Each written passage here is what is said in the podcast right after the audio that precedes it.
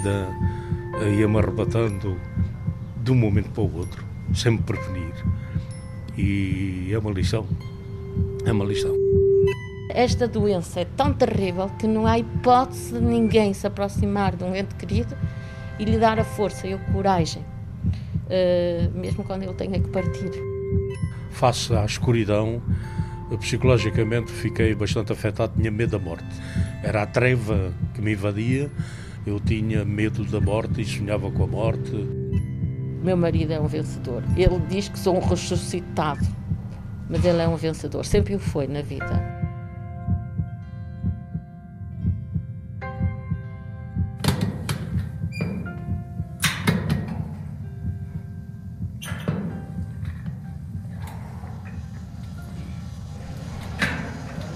há três meses que não o via, quando ele saiu da unidade e vi hoje pela primeira vez. Uh, sabia que ele já estava em processo, em programa de reabilitação aqui no nosso serviço e fiquei muito contente de o ver, espantado. E é bom vê-lo aqui agora, assim tão em boa forma de física e a pedalar, estava com muito, muito bom aspecto. José André não conhecia ainda o rosto do fisioterapeuta António. A voz essa soa-lhe familiar.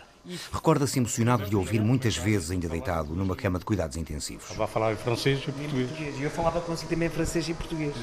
O, o, uma das coisas que eu achei muito interessante e que marcou imenso, e ao senhor também, foi ter feito uma videochamada dentro da unidade de cuidados intensivos com os filhos que estavam em França e a esposa que estava aqui no Algarve. Fiquei emocionado uh, ao ouvir do outro lado da, da, da videochamada que a pessoa já conseguia falar até o final. Mas tu já falas, mas tu já falas.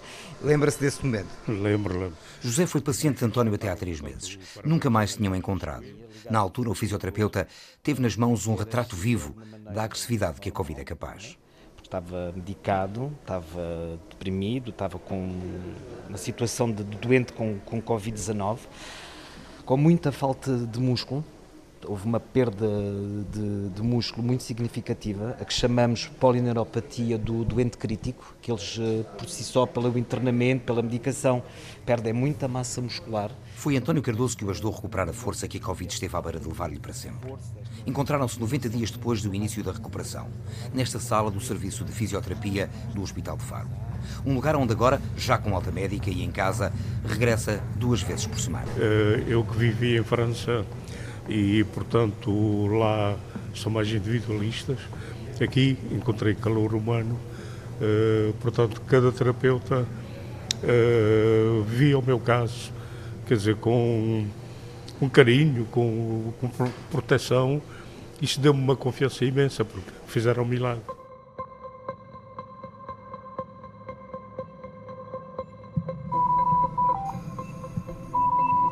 José André foi o primeiro doente internado na unidade de cuidados intensivos do Hospital de Portimão desde o início da pandemia.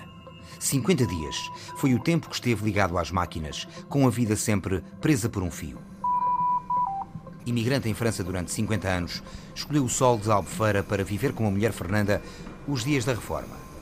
Os filhos e netos ficaram em Estrasburgo, cidade que visitou pela última vez em março numa viagem que pode muito bem ter estado na origem da infecção pelo novo coronavírus. E penso que lá, de, quando nos metem naqueles corredores de acesso aos aviões, estávamos ali todos enlatados. Eu penso que houve ali um contato físico com alguém que estava infectado ou com algum objeto que uh, estivesse, portanto, com, com o coronavírus.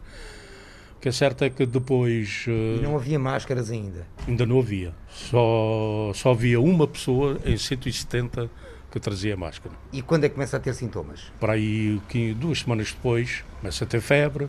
E a um dado momento a febre não, não, não baixou, mandaram-me fazer um teste em Portimão.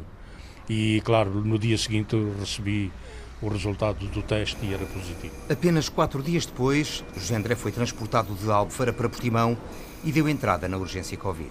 Na unidade de cuidados intensivos, a médica Nádia Fernandes, especialista em medicina interna, aguardava um paciente com antecedentes preocupantes face à nova pandemia. Hipertensão arterial, diabetes, excesso de peso. Ele veio da ambulância, já vinha com realmente bastante esforço respiratório, dificuldade respiratória, saturação de oxigênio periférica bastante baixa. Já sabia que o teste era positivo, ele entrou diretamente para o internamento que nós temos no sexto piso mas com o aporte de oxigênio por máscara de alto débito, máscara Dutson, não foi suficiente, então foi chamada a nossa equipa DMI, porque mantinha o oxigênio bastante baixo, estava a mostrar sinais francos de, de falência respiratória, e então ele foi admitido nessa tarde, foi entubado, ventilado, apesar da falência respiratória. O Sr. André ainda foi admitido com um Glasgow de 15 estava consciente, orientado, apesar de ter aquela falta de ar. Fui logo metido em coma induzido, portanto fui ventilado uh, e estive em coma induzido quase quatro semanas. Faltou, faltavam dois dias para, para o mês completo. Né? Depois uh, fui uh, durante um, no fim, mais ou menos por volta do 27 de abril, fui, levei uma traqueostomia, porque eu tinha, portanto, dificuldade a respirar. Houve necessidade de fazer uh, várias terapêuticas, uh, nomeadamente colocar em prone position, que é o que nós chamamos, uh, devido à insuficiência respiratória gravíssima. E foram dias bastante complicados. Ao todo, chegou a ficar em prone position, em, em decúbito ventral, oito vezes. Da, das oito que ficou, a primeira vez ficou à volta de, de 24 horas e as outras, as outras posições normalmente iam por volta das 16 horas, 18, 20. Sobretudo à noite, eh, face à escuridão, psicologicamente fiquei bastante afetado, tinha medo da morte. Era o único momento eh, durante a minha estadia em já na parte de, da enfermagem e na parte dos cuidados intensivos, não conseguia dormir. Passei noites e noites em branco, noites e noites, apesar de estar medicado para dormir, mas não conseguia.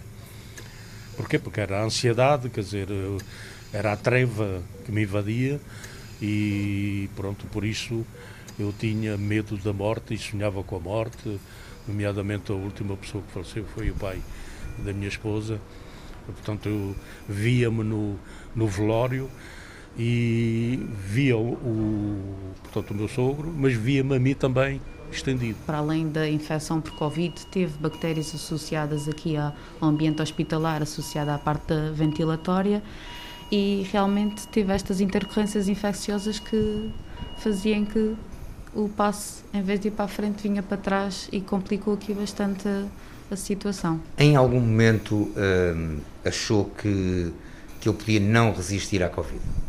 Achei. Todos nós achamos que houve ali uma fase que estávamos praticamente desesperados e que a situação ia evoluir desfavoravelmente e poderia realmente ter um prognóstico bastante mau. Mas nunca o comunicaram à esposa assim desta forma, ou comunicaram? Comunicamos. Ela chegou a perceber-se da situação, tanto que um dos telefonemas foi, assim, já em desespero de causa, tentarmos preparar. Nesse dia, ou nesses dias, houve vários dias, uh, era mais do que um telefonema e, e eram vários minutos de telefonema, pelo menos meia hora.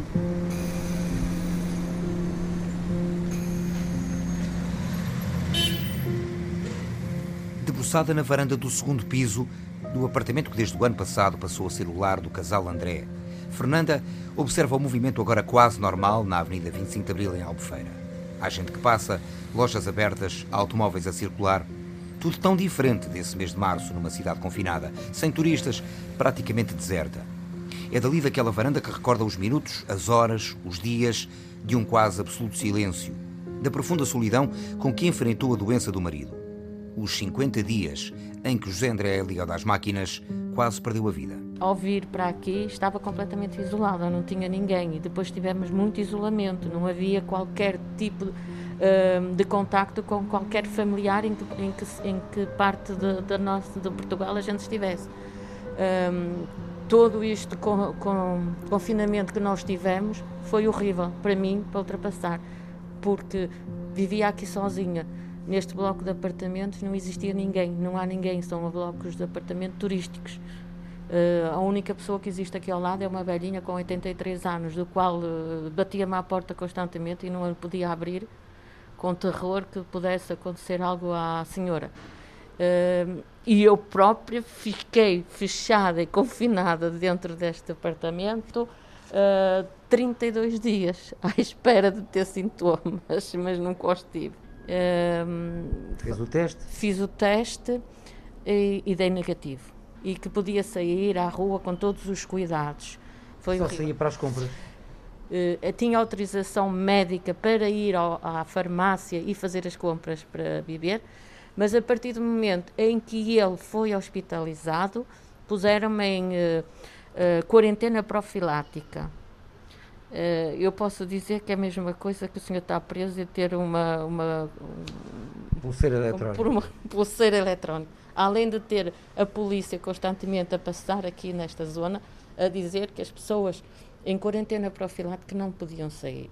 Chegou a ir a Portimão a acompanhar o seu marido ou não pôde ir? Nunca pude ir. A única vez que lá fui foi depois do dia 27, uh, que ele acordou, depois de ele ter acordado, que fui, desloquei-me ao hospital para lhe levar pilhas. Sem poder acompanhar o marido de perto, impossibilitada de o visitar, de o ver, de lhe dar o conforto de um simples toque na mão, Fernanda desesperou, ansiou pelas notícias que várias vezes por dia procurou obter do outro lado da linha.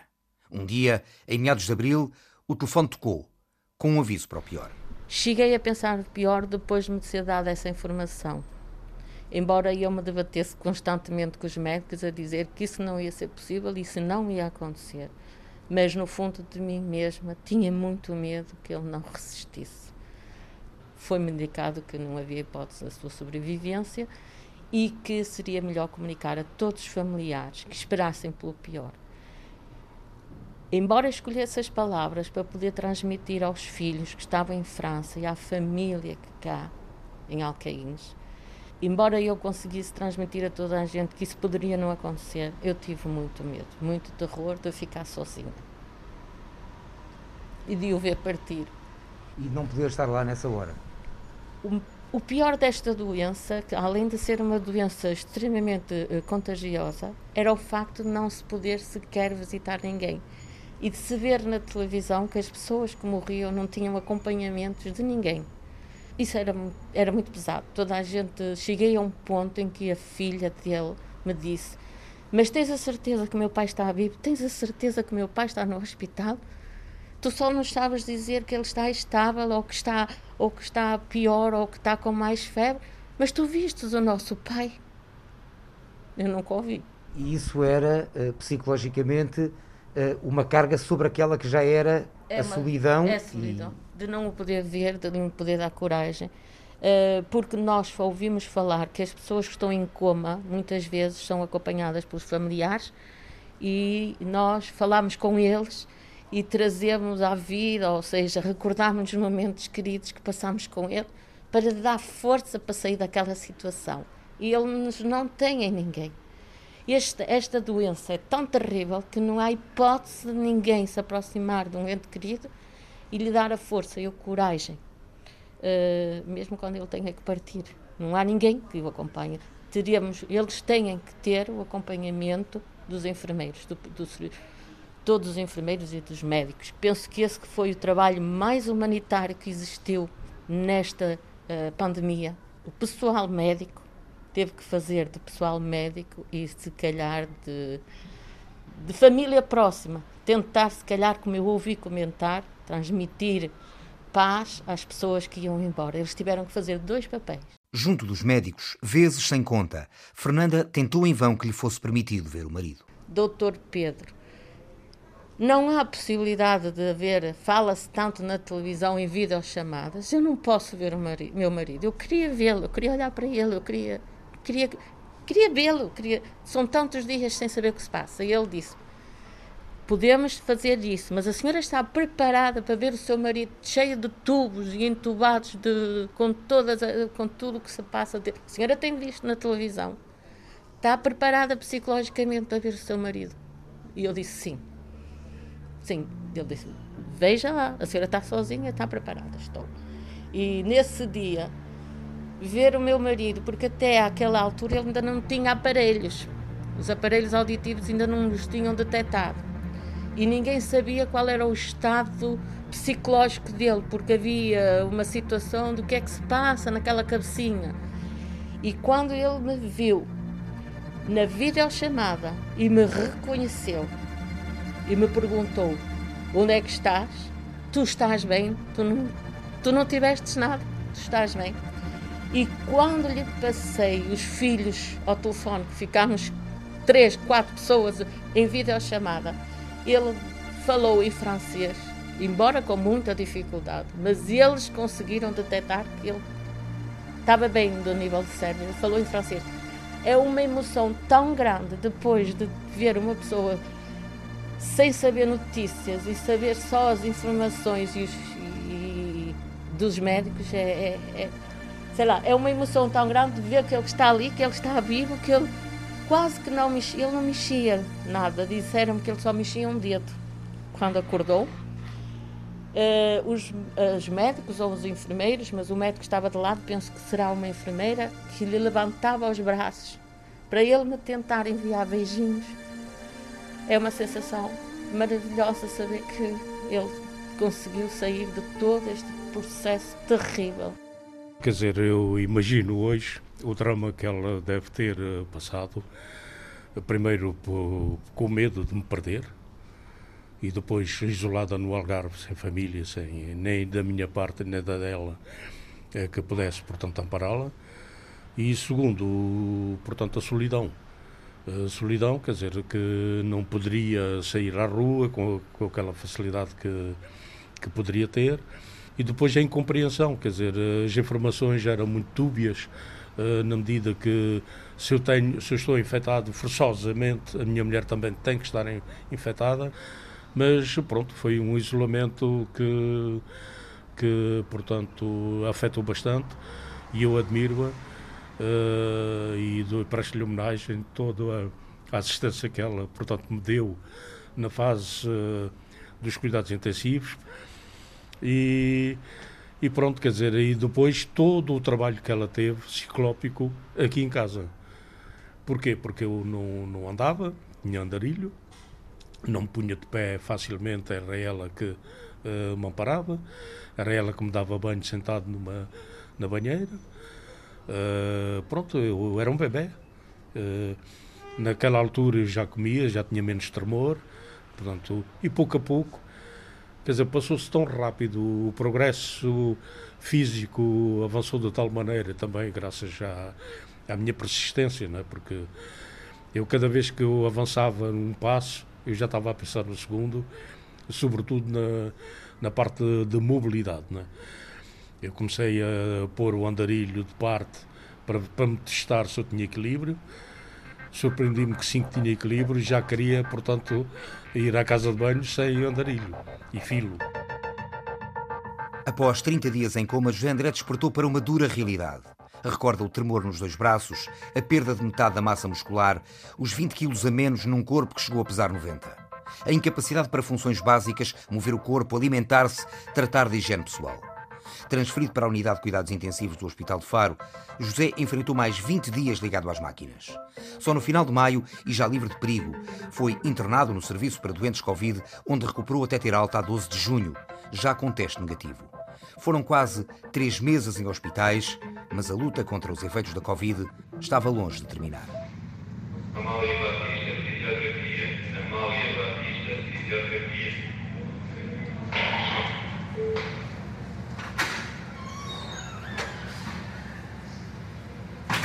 Duas vezes por semana, José André continua a fazer fisioterapia no Hospital de Faro. Jonathan Rios, especialista em medicina física e de reabilitação, é nesta unidade o médico responsável pelo processo de recuperação de doentes Covid.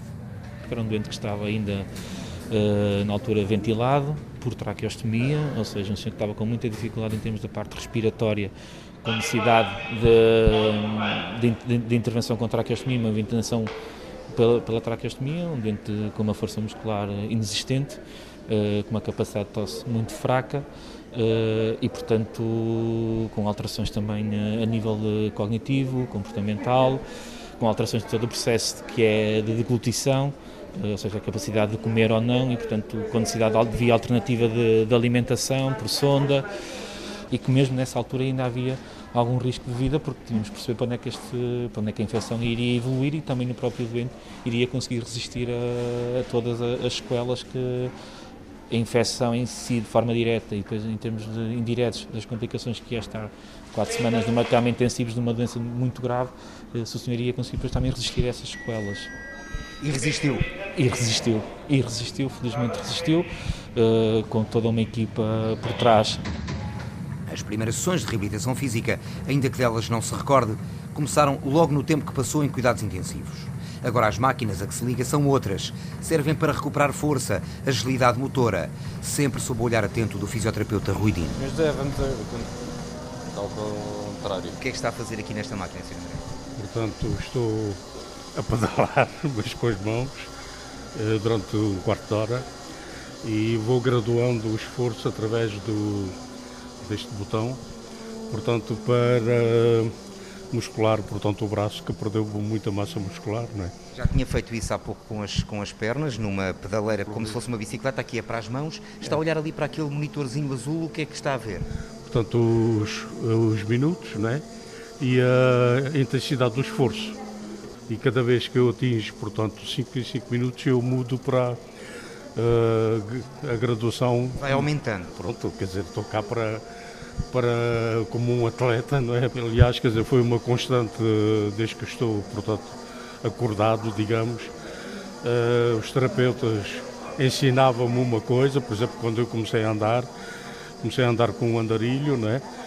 Passado uh, pouco tempo, mesmo sem a autorização deles, uh, tentei, portanto, ir à casa de banho, por exemplo, sozinho, e pouco a pouco fui queimando as etapas, não é? Foi por isso que eles também estão espantados com, com a minha recuperação. Vamos agora ali para subir e descer escadas. Não é fácil fazer exercício com máscara. Ah, pois não. Mas já têm aguentado bem. Mesma parte respiratória.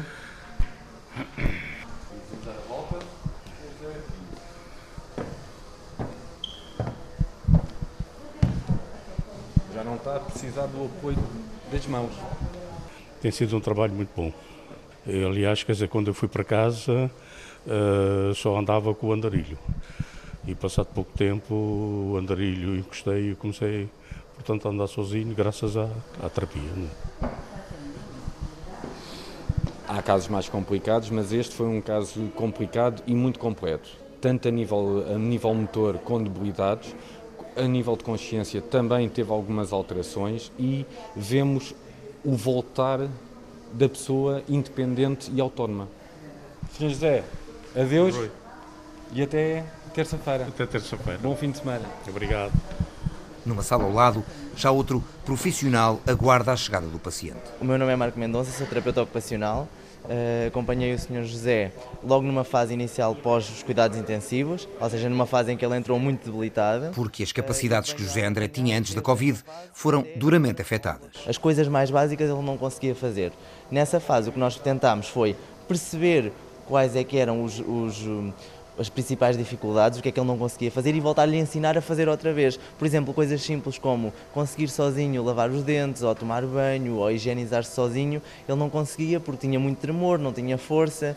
Uh, a parte cognitiva, ou seja, a, a memória, a atenção, um, a, a, a percepção estavam bastante alteradas e foi preciso perceber de que forma é que isso estava a influenciar uh, o seu, a sua capacidade de fazer as coisas e aí depois começar a treinar especificamente a memória, a atenção uh, e, e, e, trabalhar para que ele conseguisse voltar a ser o que era anteriormente. Marco, muita gente tem que reaprender pequenos hábitos como, por exemplo, calçar os sapatos ou lavar os dentes. Sim, é assim, nós temos duas situações, que são os cuidados intensivos, que por si só já são bastante incapacitantes, porque é muito tempo, a pessoa está ventilada, a parte respiratória também está afetada, uh, mas a própria Covid uh, provoca algumas alterações cognitivas uh, que podem ser incapacitantes e, juntamente com os cuidados intensivos, conseguem acabam por, por deixar a pessoa com um nível de incapacidade muito grande. Ou seja, uh, coisas simples como, por exemplo, conseguir levantar-se de um sítio, transferir-se para outro, uh,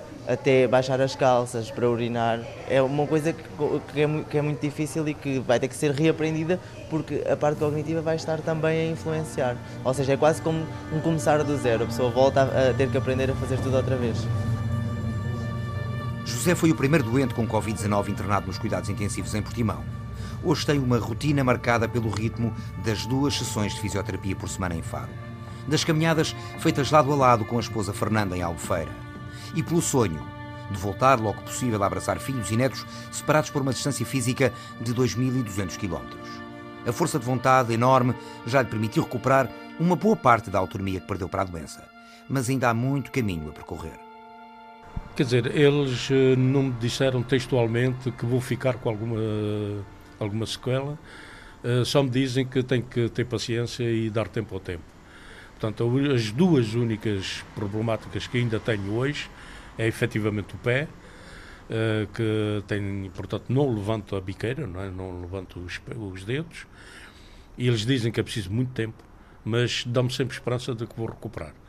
Tenho uma bóxia que atelo, portanto, ao pé, tenho o pé inerte, uh, não consigo levantar, tenho tendência, portanto, a bater no chão e, e propulsar-me para a frente. É? Com a bóxia, levanto o pé, posso andar, uh, normalmente ninguém se apercebe que tenho essa deficiência. E depois uh, a respiração. A respiração não vem dos pulmões, eu não tenho, quer dizer, a nível de pulmão está, está tudo são, não, não vai haver sequências nenhumas, pelo menos uh, segundo as informações que me deram. Agora, a nível superior da traqueia, por causa do, dos tubos que, que eu tinha na, na, na traqueia, há uma irritação e, portanto, leva-me a tossir e leva-me, uh, portanto, a arranhar a voz, não é? E, são as duas únicas sequelas ainda que, que, permanecem, que espero bem que desapareçam também com o tempo. Não é? Eu acho que ele, que ele ainda não, não recuperou a 100%, penso que ainda psicologicamente ainda se deve sentir afet, afetado, embora ao princípio fosse muito complicado. Eu Re recordo muito poucas vezes, porque não quero recordar estes episódios, mas tentámos fazer uma vida normal, com muitos cuidados. Tentámos evitar colocar-nos em situações uh, de perigo, mas tentámos não ter medo e avançar na vida. Porque na história, costuma-se dizer que não é dos fracos que a história vive, e nós temos que ter essa força. E embora eu não tenha a coragem do meu marido que conseguiu vencer isso, vejo-me na força dele para ter coragem de avançar e não ter medo, porque podemos esta doença também irá ser vencida como todas as outras na história. José André, 67 anos, casado, imigrante em França durante meio século. Promete saborear daqui para a frente cada instante que a vida ainda tem para lhe proporcionar. Esteve 50 dias ligado às máquinas três meses em cama do hospital. Infectado com o novo coronavírus, talvez no regresso de Estrasburgo, num dos corredores do aeroporto alemão de Baden-Baden. Foi um dos primeiros doentes com Covid-19 no sul do país e um dos que teve o prognóstico mais reservado. Mas venceu a ameaça que parou o mundo. Sinto-me um vencedor, sinto-me com uma grande força de querer viver, querer viver de, diferentemente agora Quer dizer, agora aprecio mais o dia a dia do que projetos a longo prazo, não é? Porque uma pessoa uh, não, não tem a percepção daquele mês que eu passei em coma, não é? Depois uh, a gente enche-se de medo, uh, o que é que será passado, mas estou vivo. Portanto, quer dizer, há ali um misto de, de inquietação e ao mesmo tempo, bom, acordei, não é? Sobrevivi. Ou ressuscitei. devolver-me à vida. A vida ia-me arrebatando de um momento para o outro, sem me prevenir. E é uma lição. É uma lição. Agora, se eu tenho um conselho a dar a todos os meus uh, colegas infectados, persistam, tenham força de vontade e vençam etapa por etapa temos um serviço de saúde invejável. Eu, quando estava em França, os franceses gabavam-se de ter o melhor serviço do mundo, mas não tinham o coração, não tinham a dedicação.